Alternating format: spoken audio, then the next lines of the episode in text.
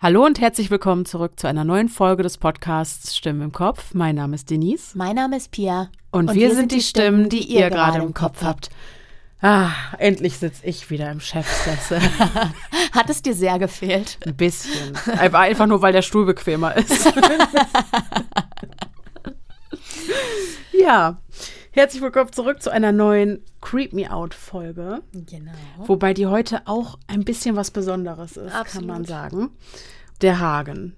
Der ein oder andere von euch kennt ihn vielleicht. Und wir haben in der Wendigo-Folge, glaube ich, zum ersten Mal eine seiner Geschichten vortragen dürfen. Mhm. Denn Hagen ist Autor und so nett, uns gelegentlich ja ein paar seiner Werke zur Verfügung zu stellen. Und das freut uns immer sehr, weil die einfach wahnsinnig gruselig und super atmosphärisch geschrieben sind. Genau, weil Hagen nämlich tatsächlich mm. das beruflich macht. Also er ja. verdient sein Brot unter anderem mit äh, Horror- und Gruselgeschichten. Mm. Und Hagen hat, deswegen ist diese Folge auch quasi äh, ja als, wie soll man sagen, Unterstützung gedacht. Ja. Weil er nämlich und ich bin nicht ganz unbeteiligt daran, äh, an Halloween sein erstes Hörbuch veröffentlicht hat. Yay! Und dieses Hörbuch ist der erste Band der Geschichten aus dem Unteren Reich, also ein Band mit ausschließlich mit Gruselkurzgeschichten, mhm. die ich gesprochen habe. Und hört ihr es klatschen, das war Denise. Mhm. Also ähm, genau, äh, ich habe mit Hagen zusammen dieses Projekt umgesetzt oder Hagen hat mit mir zusammen dieses Projekt umgesetzt, umgekehrt. Und ich freue mich wirklich sehr darüber und habe mich total gefreut über die Anfrage und um euch einfach nochmal näher zu bringen, was Hagen so macht. Gestalten wir heute die Creep Me Out Folge mit seinen Geschichten. Ganz genau. Und ihr könnt dieses Hörbuch jetzt überall hören, wo es Hörbücher gibt. Ja, also wir liefern euch einen kleinen Vorgeschmack. Wenn euch gefällt, was ihr hier hört, dann könnt ihr euch das ganze Hörbuch geben, gesprochen von Pia.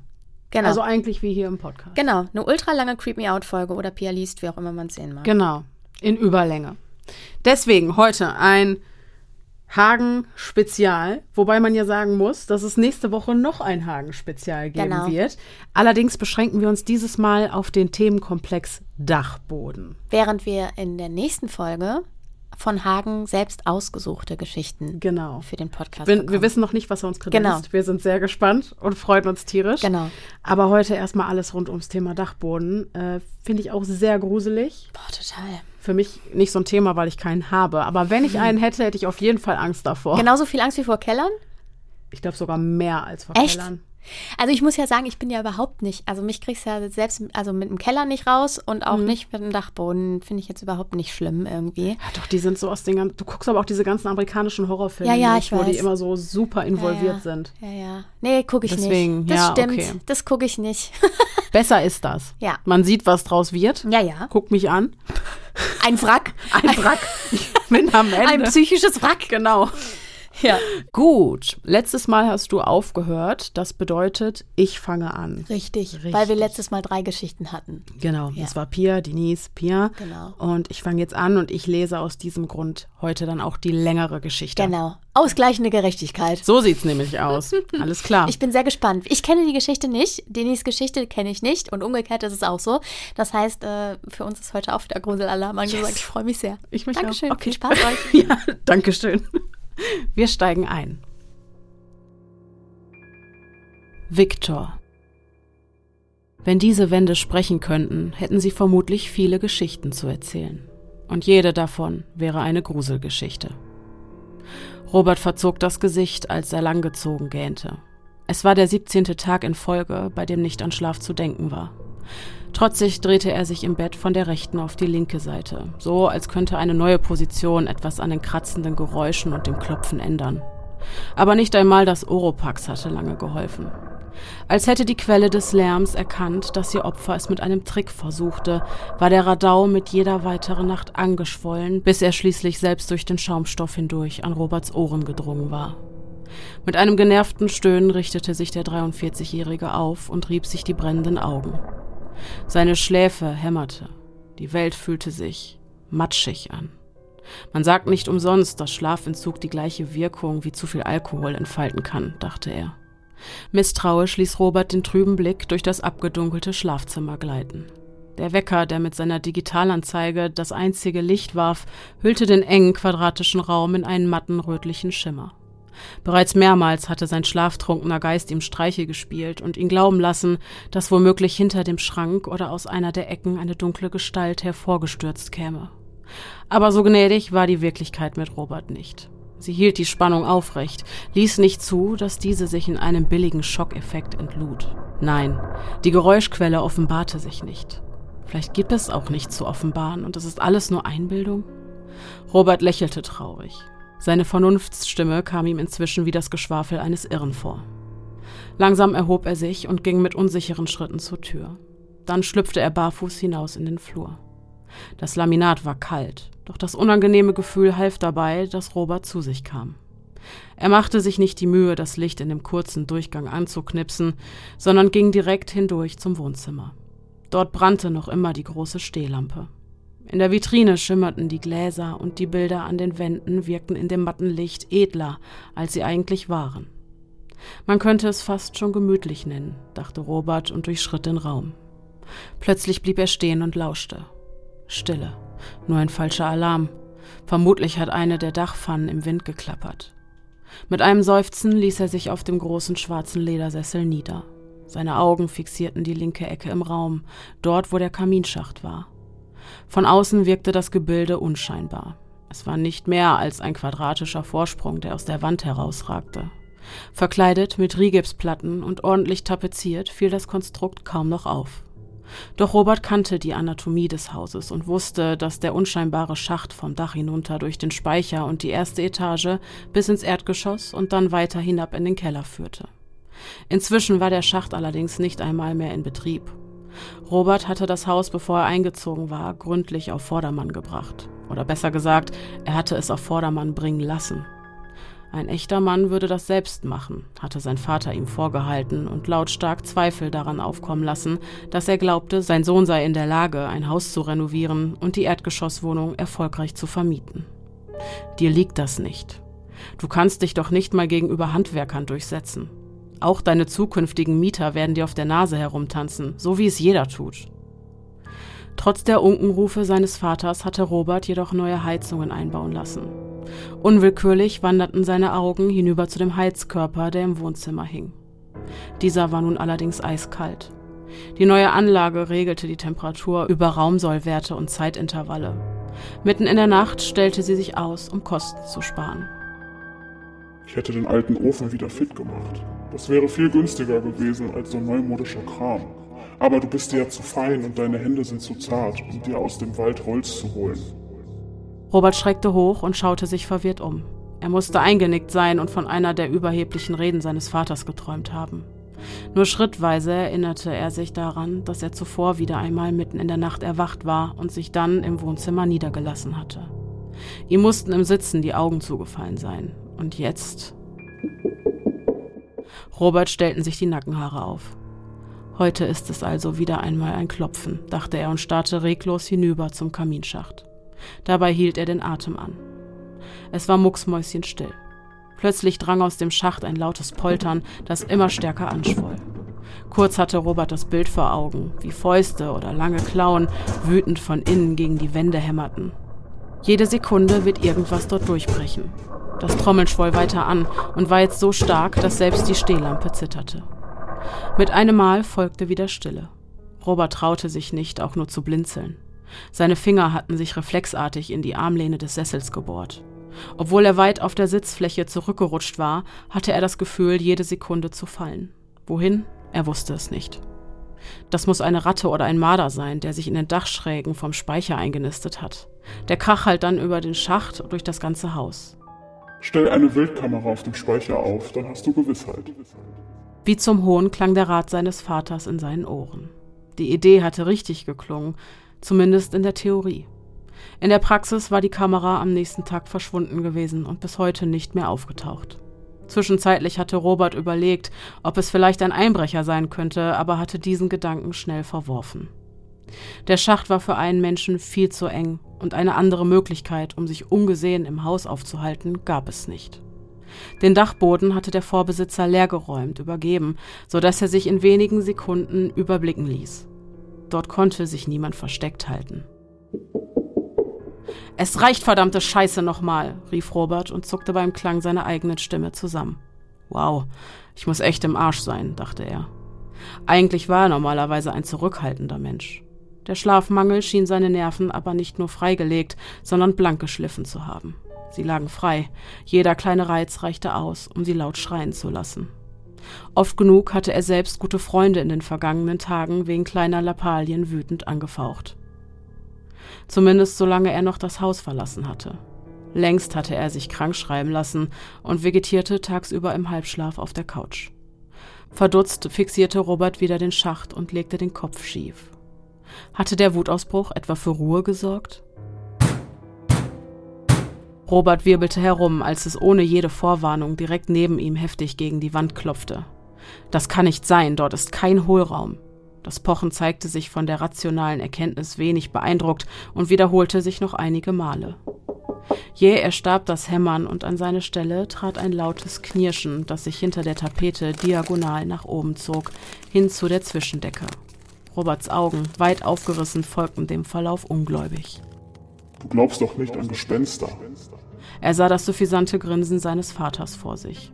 Ihr Verhältnis war nie das Beste gewesen, und auch als Erwachsener konnte Robert sich nicht behaupten. Reiß zur Not einfach den blöden Schacht auf. Vielleicht kannst du das Mistvieh sogar in die Enge treiben. Nimm einen Hammer und schlag zu. Vom Speicher drang ein leises, aber stetes Tapsen herab. Kann das denn wirklich ein Marder oder eine Ratte sein? Ein lautes Poltern folgte. Es klang so, als wäre ein recht schwerer Körper in die Luft gesprungen und dann mit einem Krachen auf dem Boden gelandet. Feiner Staub rieselte auf Robert herab. Das kann nicht sein. So viel Kraft kann so ein kleines Tier nicht besitzen. Von oben schepperte es. Die Bilder an der Wand gerieten in Schieflage, die Decke knirschte, es klang klagend. Das kann kein Tier sein.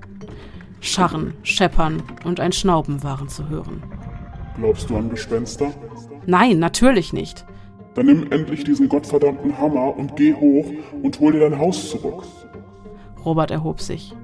Die Übelkeit lag ihm zentnerschwer im Magen. Galliger Geschmack lähmte seine Zunge. Das Herz raste, versuchte ihm aus der Brust zu springen. Jeder Schritt hin zur Wohnungstür war eine Herausforderung. Er trat hinaus. Der Hausflur war eiskalt.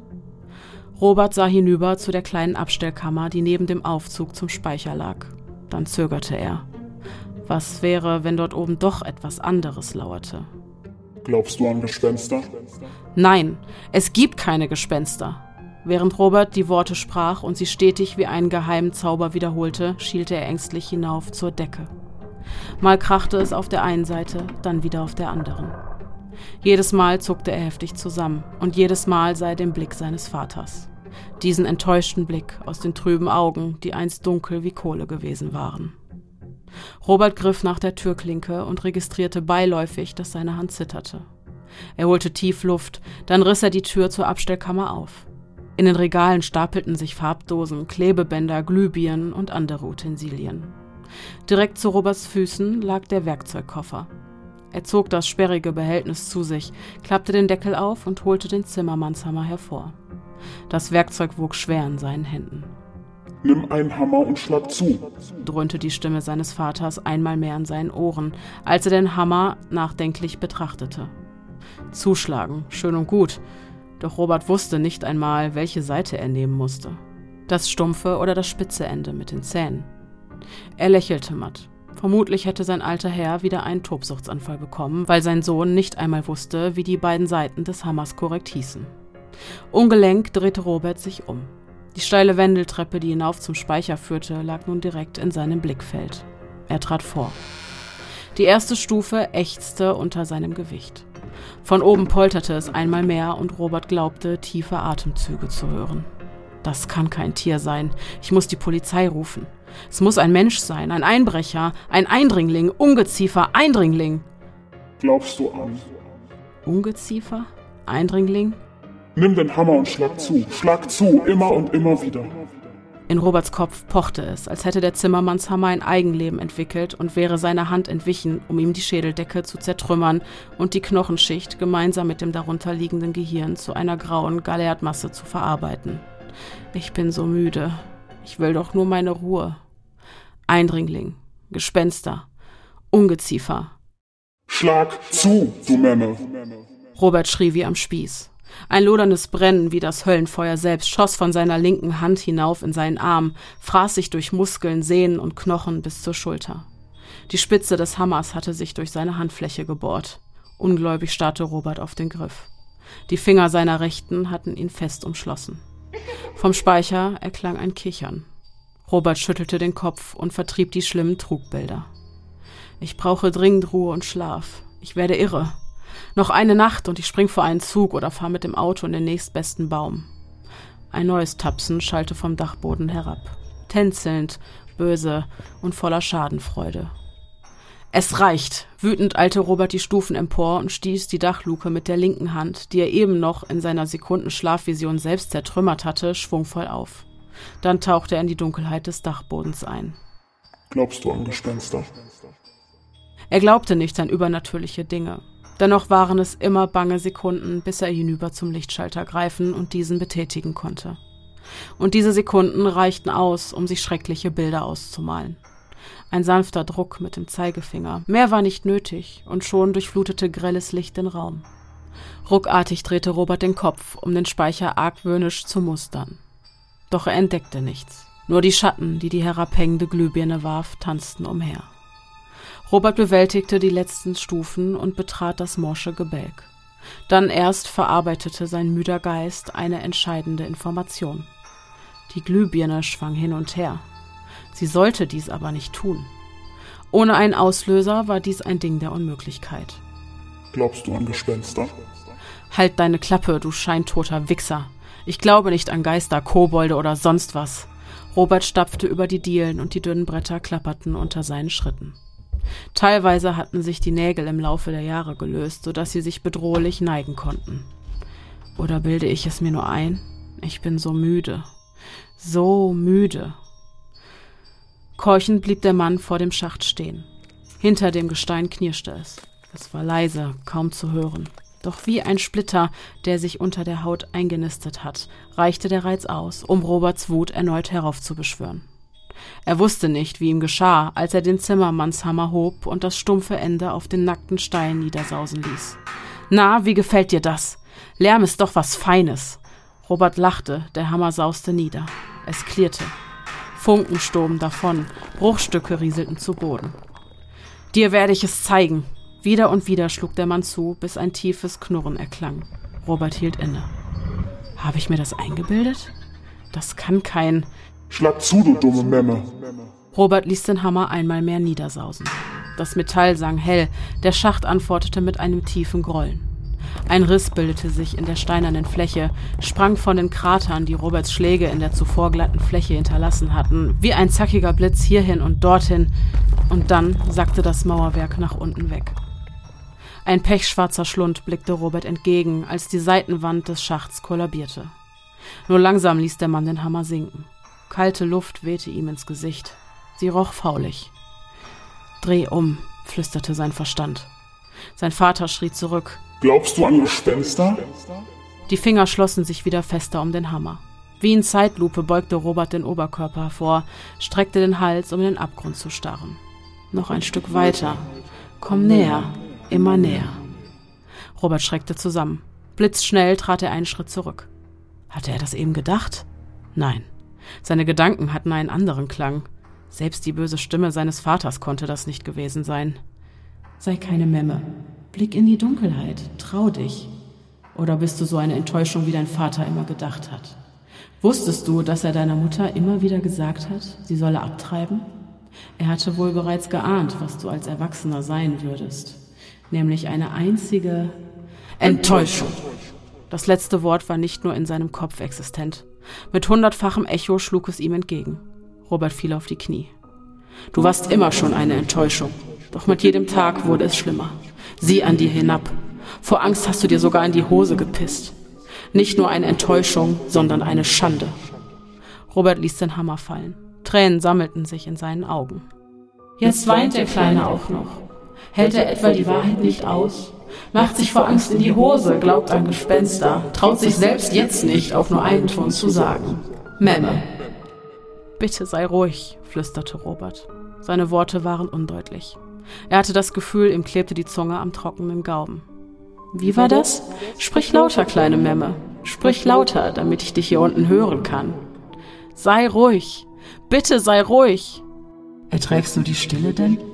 Bildest du dir das alles nicht vielleicht lediglich ein, um mich davon abzulenken, welch große Enttäuschung du doch bist?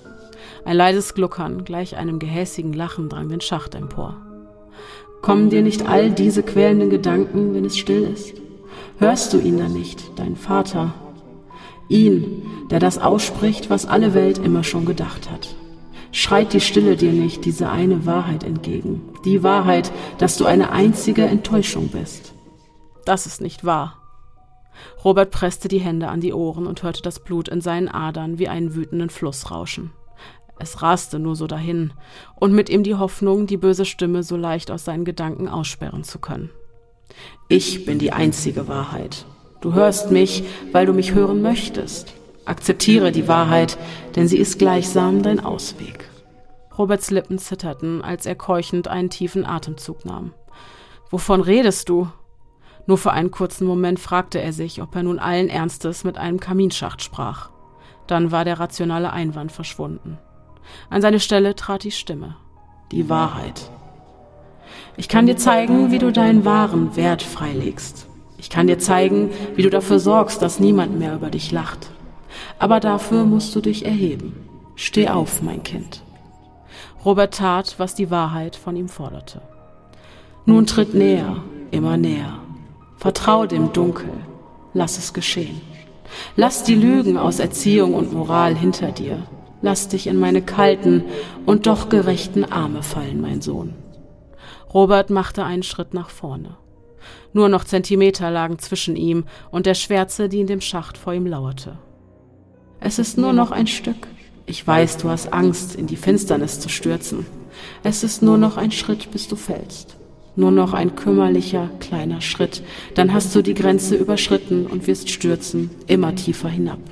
Doch dein wahrer Wert liegt hier unten, bei mir verschüttet. Lege ihn frei. Robert zögerte. Sein Leib bebte. Schweiß stand auf seiner Stirn, obwohl die Kälte seine Finger schon taub werden ließ. Der eisige Hauch, der vom Schacht ausging, spielte in seinen klatschnassen Haaren. Los! Der Mann machte einen Schritt nach vorne.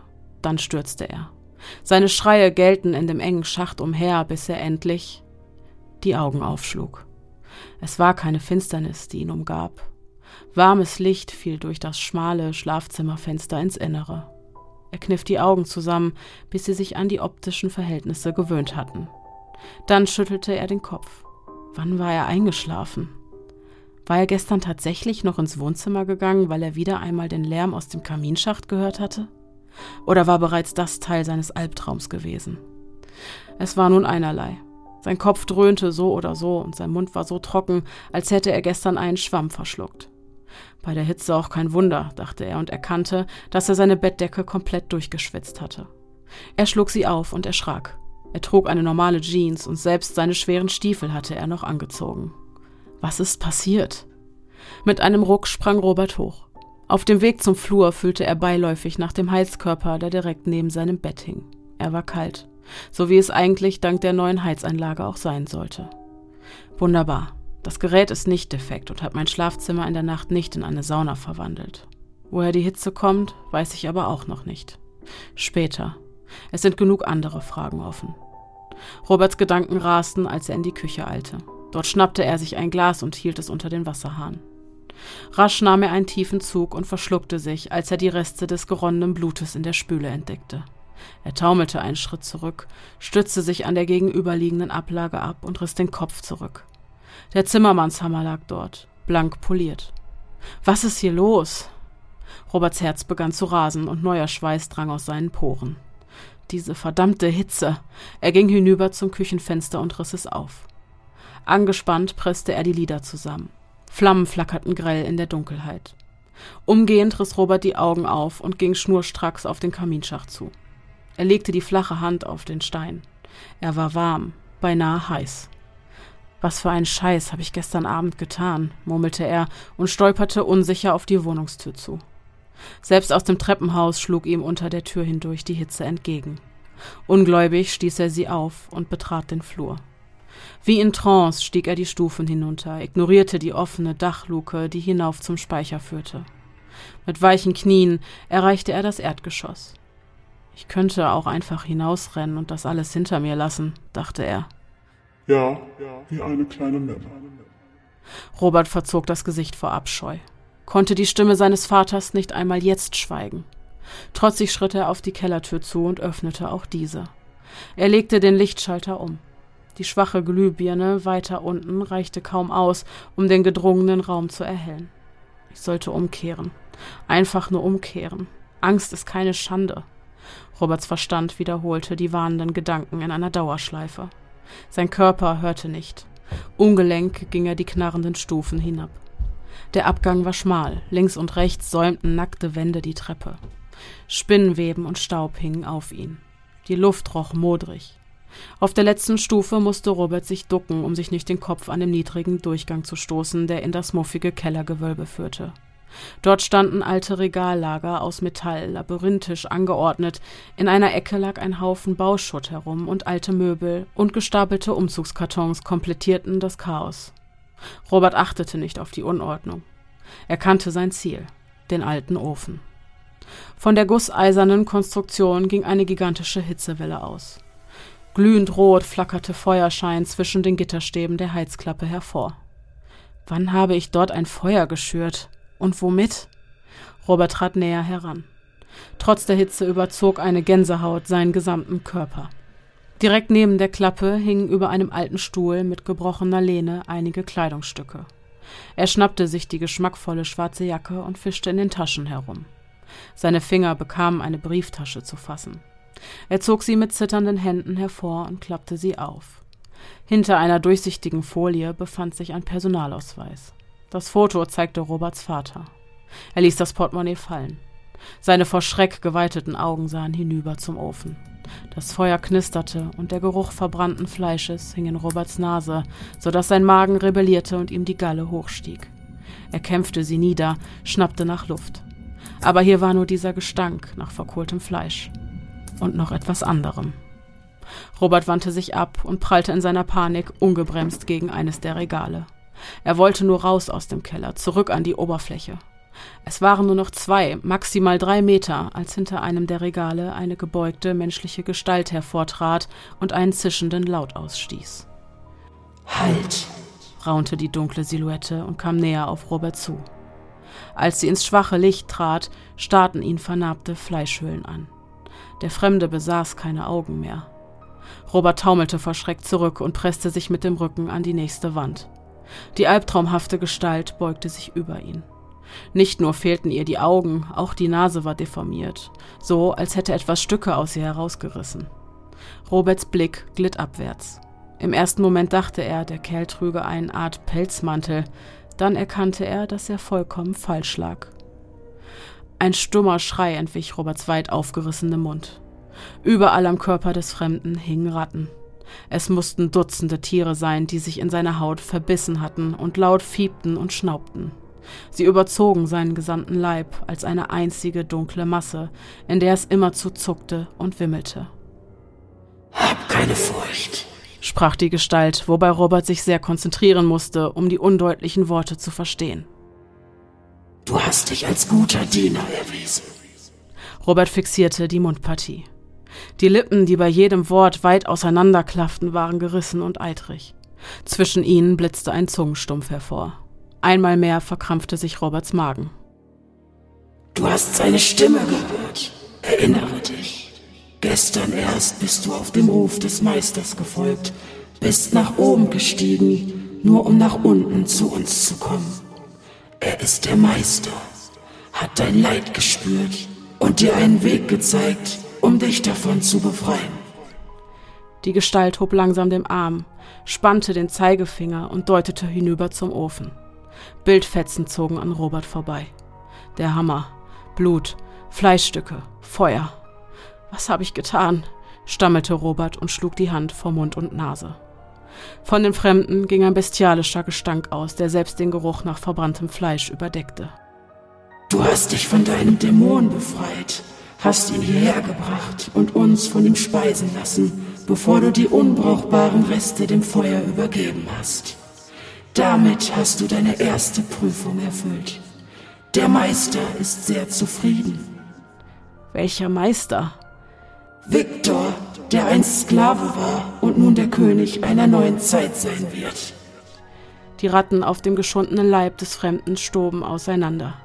Auf seinem Haupt erhob sich eine weißbraune Ratte. Wie ein wahrer König, dachte Robert und verfluchte sich für diesen absurden Gedanken. Das Tier starrte den Mann an, schien ihn zu mustern. Ich danke dir für deine Dienste. Robert schüttelte den Kopf. Ein leises Wimmern entwich seiner Kehle. Ich weiß, die neue Weltordnung scheint zunächst erschreckend zu sein. Mir ging es nicht anders, doch der Meister ist gnädig. Obwohl auch ich ihn als Teil der alten Welt gequält habe, hat er mich verschont und zu seiner rechten Hand gemacht. Ich bin seine Stimme in dieser Welt. Die Stimme für all jene, die den Meister noch nicht hören konnten. Die Mittel haben ihn verändert und seine mentale Kraft wächst täglich. Doch noch hören ihn nur jene, die dafür empfänglich sind. Deswegen streifen wir umher und suchen nach verwirrten Seelen, um sein Gefolge zu vergrößern. Wir geben ihnen eine neue Heimat, den Schwachen, den Geschundenen, den Verzweifelten und auch den betrogenen Söhnen.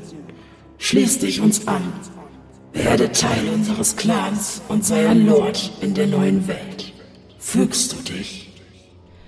Der Fremde legte den Kopf schief. Erst jetzt bemerkte Robert, dass ihm das linke Ohr fehlte.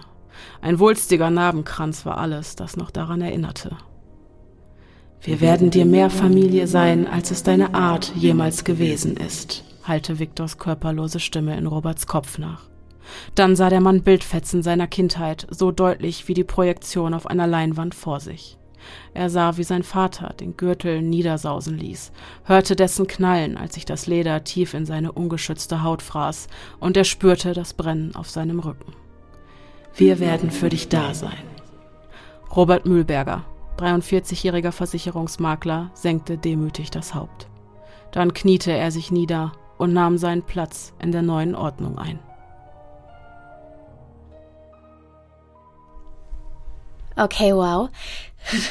Ich bin, also, was ich an Hagens Geschichten liebe, ist, dass er sich immer von einem relativ normalen Gemüt Mhm. auf so einen Peak hochschraubt, der Ja. dann so völlig absurd ist. Und was ich einmal sagen möchte, ich glaube, Denise, du hast noch nie so gut gelesen. Oh ich war boy. so, tot- ich war total geflasht davon. Ich saß hinten auf dem Bett. Wir machen es ja immer so, Mhm. äh, dass wir uns so verteilen, wenn eine längere Geschichte kommt oder ein Fall, dann äh, chill ich mich immer ins Bett bei Denise.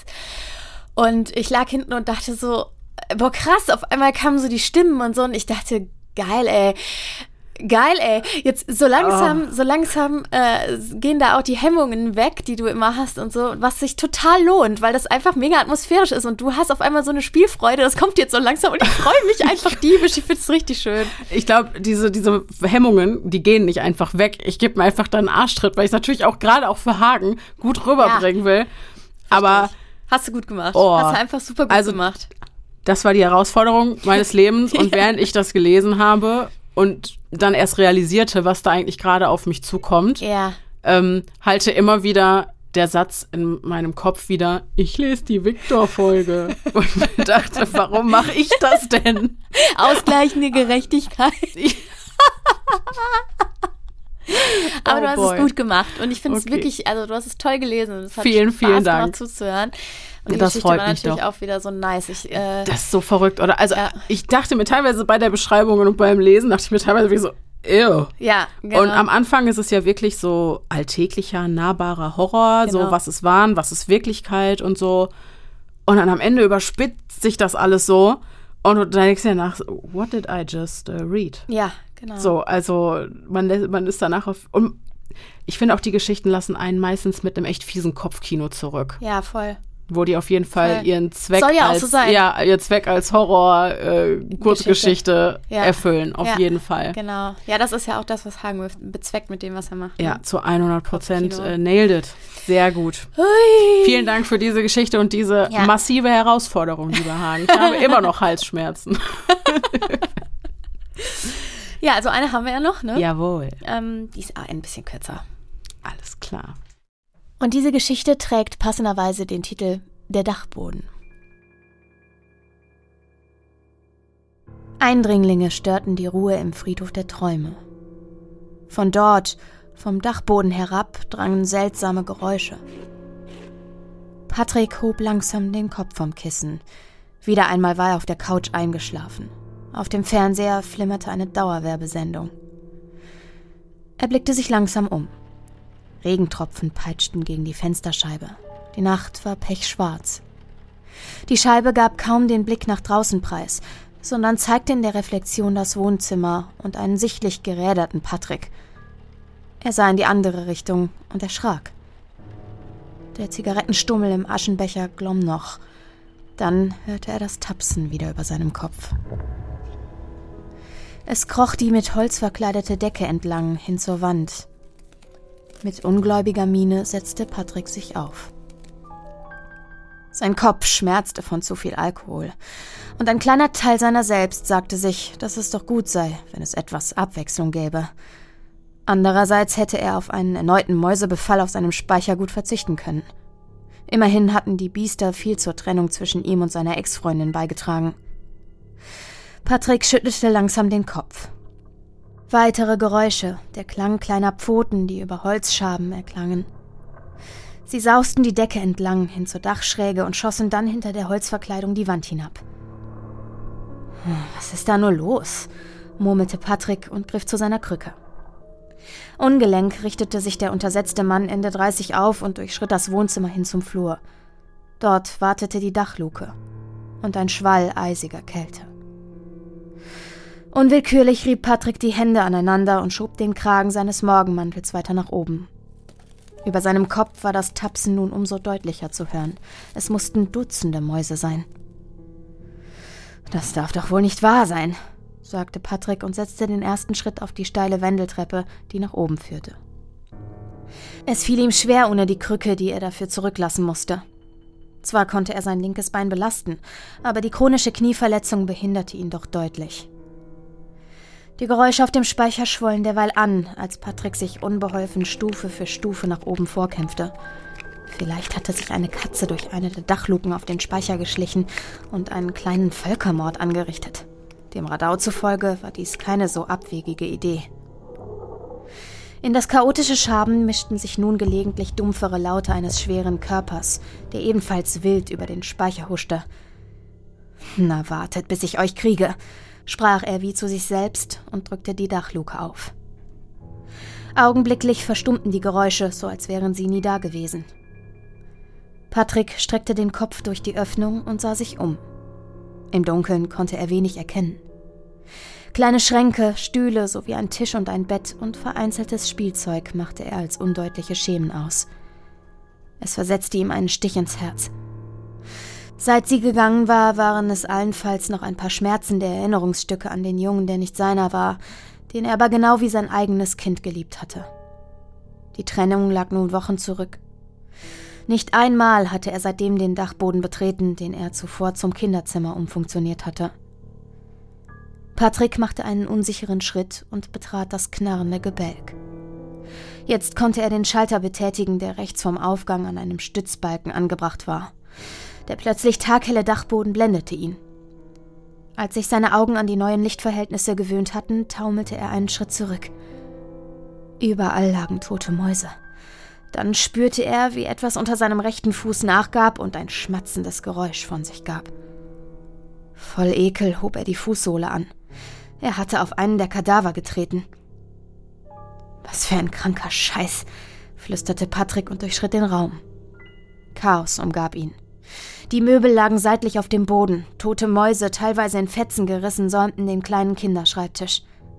Er schwenkte nach rechts, die Luke lag nun in seinem Rücken. Vor ihm war die Trennwand, die er eingezogen hatte, um Stube und Schlafzimmer voneinander zu trennen. Die selbstgebaute Schiebetür war halb geöffnet. Obwohl der Schalter eigentlich alle Lampen des Dachbodens hätte aktivieren sollen, lag der Nebenraum in völliger Schwärze. Patrick blieb stehen. Er wagte kaum zu atmen. Die Haare im Nacken hatten sich aufgerichtet. Etwas stimmte hier nicht. Ein kalter Luftstrom wehte aus dem Separé zu ihm heran. Er roch nach Verwesung, Sekunden schienen sich zu Minuten zu dehnen, als der Mann weiter verharrte, gefangen zwischen Ratio und Wahnsinn. Sollte er wirklich an den schwarzen Mann glauben und davonlaufen? Nein. Gerade als er einen Schritt weitergehen wollte, knarrte vor ihm eine der Dielen. Ein leiser, kehliger Laut folgte. Dann ging alles ganz schnell. Er sah noch, wie lange und bleiche Finger sich um den Rand der Tür krallten, bevor sie aufflog. Aus der Schwärze schoss etwas hervor und dann blitzte die Glühbirne über ihm grell auf, Funken flogen und schrill zerplatzte der fragile Glaskörper. Heiße Scherben fielen auf Patrick hernieder. Instinktiv drehte er sich zur Seite und riss die Arme vor sein Gesicht. Das war sein Glück. Etwas streifte ihn, heiß brannte der Schmerz in seiner linken Körperhälfte auf. Dann kam er bäuchlings zum Liegen. Aus der anderen Zimmerecke dröhnte ein lautes Fauchen in seine Ohren. Er zögerte keine Sekunde. Vor ihm, kaum zwei Meter entfernt, klaffte die Dachluke offen. Licht strömte von unten aus seiner Wohnung heran. Schnell robbte er vorwärts. Dann schrie er. Ein kräftiger Griff hatte ihn am linken Knöchel gepackt. Krallen gruben sich in sein Fleisch. Panisch trat er mit seinem gesunden Bein aus. Es traf auf einen massigen Körper. Ein Knurren erklang. Es zeugte weniger von Schmerz als vielmehr, so dachte Patrick jedenfalls, von Verwunderung.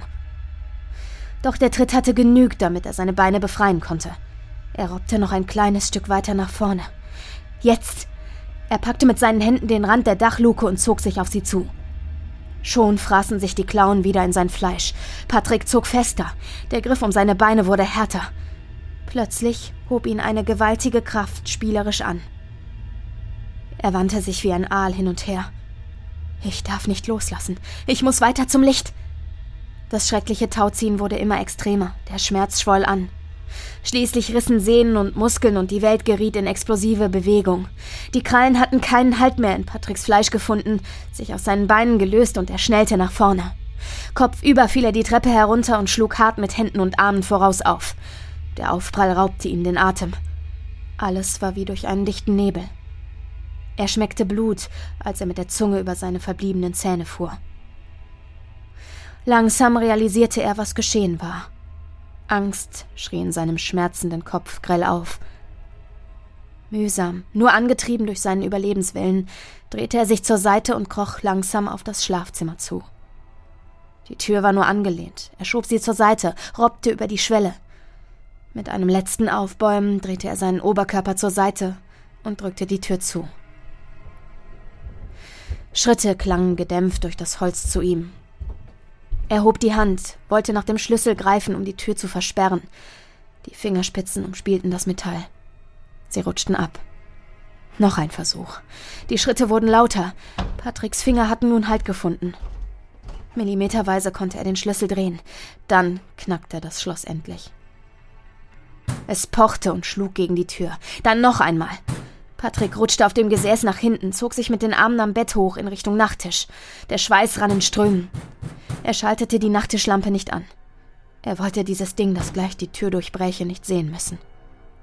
Das fahle Licht, was von der weit entfernten Straßenlaterne hineinfiel, zeigte ihm, wie die Tür unter der Wucht der Schläge bereits zu bersten begann. Dann drang etwas Schwarzes durch das Holz und brach es spielerisch auseinander. Patrick umschloss das Kreuz, das er aus dem Nachttisch geholt hatte. Vater unser, begann er zu flüstern. Es war nur ein leises Krächzen. Hier gibt es keinen Vater, schallte es lachend aus der Dunkelheit, und bleiche, kalte Finger mit langen Nägeln an ihren Enden umschlossen das Kreuz. Ein Schrei, nur ganz kurz war er, aber dafür schrecklich schrill, gellte durch die Nacht. Ist ein bisschen ein offenes Ende, oder? Na, er stirbt. Ja, aber was ist es denn jetzt? Na, nu, das weiß man nicht. Ja, das ist ja gemein. Ja. Hagen, was sagen Sie dazu? Hagen, was sagen Sie dazu? Was ist das für eine Gestalt?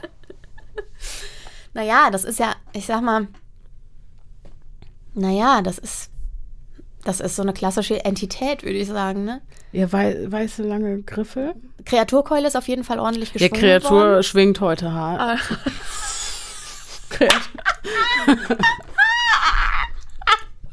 Kreaturkeule schwingt heute hart. Die Kreatur, die, die Kreaturkeule schwingt heute hart. Ja. Geil. Ja, aber es war.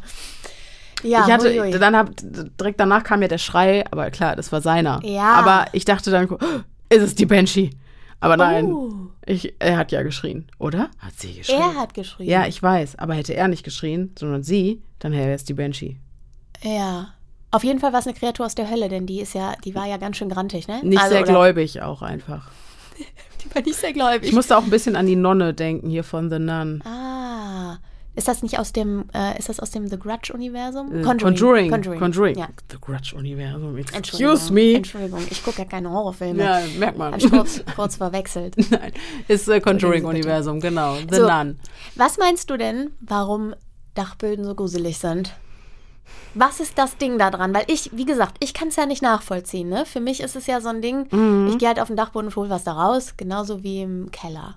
Also, was ich an Dachböden nicht mag, ist, dass sie oft schlecht einsehbar sind, Ja. weil viel Gerümpel Aha. rumsteht. Du hast viele tote Winkel und Ecken, weil du ja auch Dachschrägen hast. Oder ganz oft hast du noch so Schiebetüren ähm, unter den Dachschrägen. Das stimmt. So Ne? Einbauschränke. Also wie so Art Einbauschränke, genau, Mhm, mit so Schiebetüren. Ich hatte früher ein Kinderzimmer auf dem Dachboden, da hatte ich auch solche Einbauschränke. Ah, du kennst unsere alte Wohnung gar nicht mehr, Nee, ne? Da hatten wir auch so, hey, das war die Folge, unsere erste Folge, wo du die Frau im Schrank Ja, äh, ja, ja, da hast du da noch gewohnt. Mhm. Hast, da habe ich da noch gewohnt. Und ich hatte nämlich genau, ich saß ja mit dem Rücken zu dieser Dachschräge, Ja. äh, wo diese Einbauschränke drunter Genau. waren. Ja, ja. Und- okay, aber das ist ja eher dann so, ja, ja, okay, aber Ja. sowas gibt es auch auf Dachböden, das stimmt, ja. Ich hatte auf, das waren auf jeden Fall so Schiebetüren in, ja, in so Bahnen, in so Schienen. Ja, ja, genau Und immer wenn es draußen windig war, haben die Ah, da wow. gedongelt. Okay. Und das fand ich schon immer richtig creepy. ja, das ist gruselig. Okay, Mhm. krass. Also das sind so Gründe, warum ich Dachböden, ja, man kann sich halt gut verstecken, die sind schlecht ausgeleuchtet, es gibt kaum Fenster, wenn überhaupt eins. ja, Das sind alles stimmt, so, du hast recht. Das sind alles so Sachen, die ich irgendwie komisch finde. Also Okay. aber was, also im Keller hatten wir eine relativ plausible Erklärung dafür, warum Keller unheimlich sind. Ne? Weil, ja, Sie sind dunkel. ja da werden Leichen Unterirdisch, Leiche im Keller, ja, und so weiter sowas, und so genau. fort, ja. Aber beim Dachboden, hm, gute Frage. Ihr könnt ja mal, also Und wir, ja. Dachbodenleitern sind für einen ungeschickten Menschen eine echte Herausforderung. Das kommt auch noch dazu, das stimmt. Mhm. Da hast du recht. Gerade diese, die man mit so einem Die so schieben. Pinöppel äh, runterziehen muss Ja, erstmal ja, und so, ne? ja. Mit so einem Stangending sie. Ja. Ja. Okay. Ähm, ich mag einfach keine Dachböden, glaube ich, tatsächlich wegen diesen ganzen Horrorfilmen, ne? weil die ständig aufgegriffen werden. Aber warum diese Horrorfilmmacher immer wieder den Dachboden aufgreifen, ja, das ist eine gute Frage. Vielleicht aus den Gründen, die ich eben genannt habe. das würde mich halt mal interessieren. Ich Mhm. bin mal sehr, sehr gespannt auch, ob es äh, vielleicht irgendwie dazu Ideen unterm Post zur Ja. Folge gibt. Habt ihr Ideen? Teilt sie uns mit. Warum Dachböden so Ja. spooky sind. Ja. Oder warum findet ihr Dachböden unheimlich? Oder findet ihr sie überhaupt nicht unheimlich? Ja. Gibt bestimmt auch viele Leute, die sagen, Ihr könnt auch, wenn ihr eine super spookige Erfahrung auf dem Dachboden gemacht habt, könnt ihr das Ja. auch gerne teilen, ne? Ja. Also äh, in der Diskussion. Mhm. Äh, auf Instagram, podcast.stimme im Kopf heißen wir da. Da könnt ihr. Mm, Ja, das könnt ihr in den Kommentaren teilen. Aber wenn ihr wollt, dass eure gruselige Erfahrung auf dem Dachboden in einer Zura-Folge vorgetragen wird, dann die Geschichte bitte per Mail an podcast.stimmimkopf.gmail.com unter dem Betreff Zuhörerfolge. Genau. Genau. So sieht's aus. So sieht's aus. Jetzt habe ich schon direkt unsere E-Mail-Adresse gedroppt. Super. Podcast.stimmimkopf auf Instagram. Da können wir dann unter dem Beitrag darüber diskutieren, Genau. warum Dachböden so häufig im gruseligen Kontext genannt werden. Warum das so in der Popkultur einfach so Ja, oft stattfindet, ne? Ist ja wirklich so. Ja. Lieber Hagen, warum hast du dich für den Dachboden entschieden? Ja, vielleicht. Als äh, Schau, Schau, Schauplatz. Wie heißt ja, das? als Schauplatz. Ja, als. Schauplatz unserer Geschichten. Ja, ich kann ja mal, vielleicht äh, kann Hagen ja noch mal irgendwie was dazu droppen. Ja, ein kleines Auf Audio, kleine ja, Sprachnachricht. Ja, auf irgendeine Und Art dann- und Weise. Genau. Ich, ich guck mal, was ich da tun kann. Alles klar. Okay, Ich glaube, Dachböden sind da ganz ähnlich wie Keller.